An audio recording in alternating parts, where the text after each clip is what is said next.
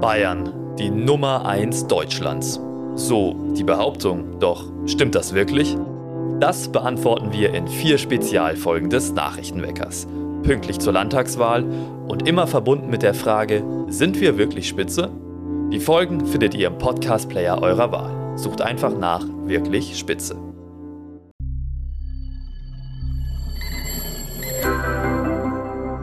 Landtagswahlkampf in Augsburg. Grüner Rathausplatz. FCA aus der Krise. Guten Morgen hier beim Nachrichtenwecker. Schön, dass ihr dabei seid und auf Play gedrückt habt. Ich bin Tyra Webster, eine neue Morgenstimme hier aus dem Nachrichtenwecker-Team. Und ich freue mich ab sofort, alle wichtigen Nachrichten für und aus Augsburg hier zu sammeln. Lasst uns gleich mal hören, was heute alles so dazugehört am 25. September. Wir schauen auf die Nachrichten aus Augsburg an diesem Montag. Bayern steckt und damit auch Augsburg mitten im Landtagswahlkampf. Augsburger PolitikerInnen werben in der Innenstadt also auch um Stimmen. Am 8. Oktober ist Wahltag. Der Ton würde schärfer werden, heißt es seitens vieler PolitikerInnen, egal von welcher Partei. Aggression sei da nicht selten. Vor und in dem Zeughaus wurde es am Samstag auch besonders laut.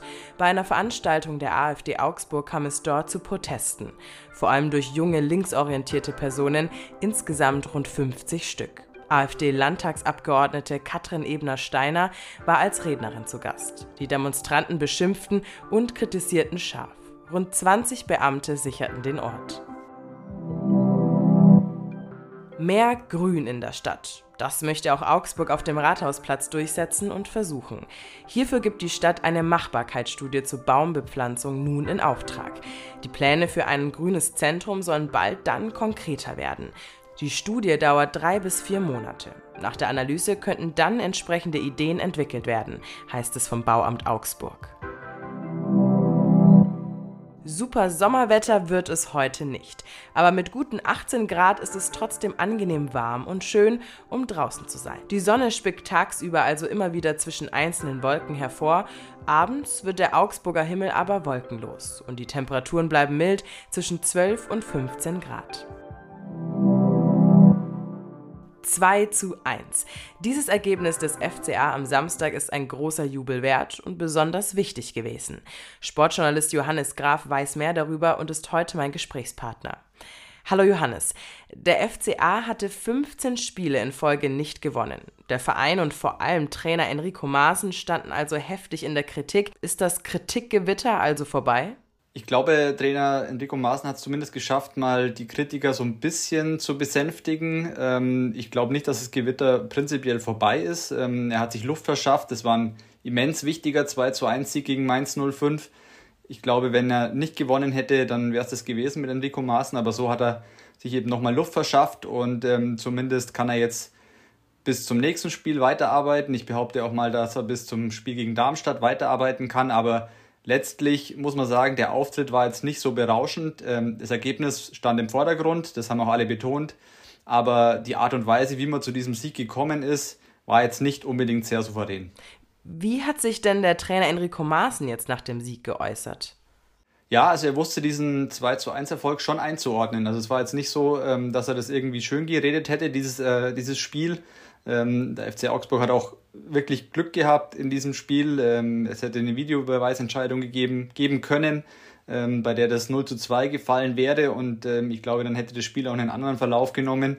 Ähm, natürlich kann man auch sagen, sie haben eine halbe Stunde in Unterzahl dann gewonnen, haben gekämpft, haben kein Gegentor mehr kassiert, wobei das auch mit den schwachen Mainzer zusammenhing, aber letztlich wusste Trainer Maaßen wirklich dieses Ergebnis einzuordnen auch Sportdirektor Marinko Jurendic hat gewusst, wie er dieses Ergebnis einordnen muss. Und den war schon bewusst, dass man gewonnen hat. Die Erleichterung war groß. Aber dass eine wirkliche Weiterentwicklung das nicht war, sondern dass es jetzt erstmal ein kleiner erster Schritt war. Und auf dem kann man aufbauen. Und was ist jetzt wichtig? Ja, dass jetzt der nächste Schritt kommt. Ähm, man hat jetzt das Spiel äh, in Freiburg und zu Hause dann gegen Darmstadt 98. Es ist ja so, dass die Bilanz trotzdem immer noch keine recht gute ist. Natürlich hat man jetzt zu Hause fünf Punkte geholt, das ist ordentlich. Ähm, aber auswärts hat der FC Augsburg in den vergangenen Monaten, ja, es ist ja fast ein Jahr lang, wo sie auswärts keinen Sieg mehr geholt haben, wirklich immer wieder enttäuscht. Und ähm, deswegen, ähm, Es kann sein, dass es jetzt ein kleines Strohfeuer war gegen äh, Mainz 05. Äh, wenn man jetzt in Freiburg wieder Niederlage kassiert, dann ist es ganz schnell wieder vergessen und dann ist der Druck im Heimspiel gegen Aufsteiger Darmstadt 98 schon wieder immens, auch auf den Trainer. Mhm. Gehen wir mal weg von den einzelnen FCA-Personen wie Maaßen. Was meinst du generell? Ist die Mannschaft jetzt überm Berg? Also, wenn ich jetzt den Auftritt von gestern nehme, ähm, dann äh, weiß ich nicht genau, wie das in Freiburg funktionieren soll. Andererseits, ähm, vielleicht wird der FC Augsburg unterschätzt, ähm, aber und, oder das Spiel gibt ihnen jetzt doch Selbstvertrauen und äh, man hat dann gemerkt, dass man doch mal zumindest eine halbe Stunde in Unterzahl kein Gegentor kassieren kann. Das war ja auch schon ein Fortschritt für den FC Augsburg. Ähm, aber so die richtige Entwicklung, ich weiß es nicht. Ähm, ich, ich tue mich da wirklich schwer, äh, diese Mannschaft momentan einzuschätzen. Ähm, die Auftritte geben einem einfach nicht das Gefühl, dass das alles irgendwie auf sicheren Beinen stehen würde, sondern dass eben alles noch sehr fragil ist und nicht sehr stabil. Und ähm, deswegen ich glaube nicht, dass der FC Augsburg jetzt schon über den Berg ist und ich glaube auch, dass es wirklich wieder eine Saison wird, in der man ganz, ganz lange zittern muss. Danke dir, Johannes. Mehr zum FCA hört ihr wie immer in unserem Podcast Viererkette. Heute erscheint eine neue Folge, natürlich überall dort, wo es Podcasts gibt. Dann blicken wir jetzt noch von Augsburg aus in die Welt. Wir bleiben aber noch mal kurz in Bayern. Denn gestern war Halbzeit auf dem Oktoberfest in München.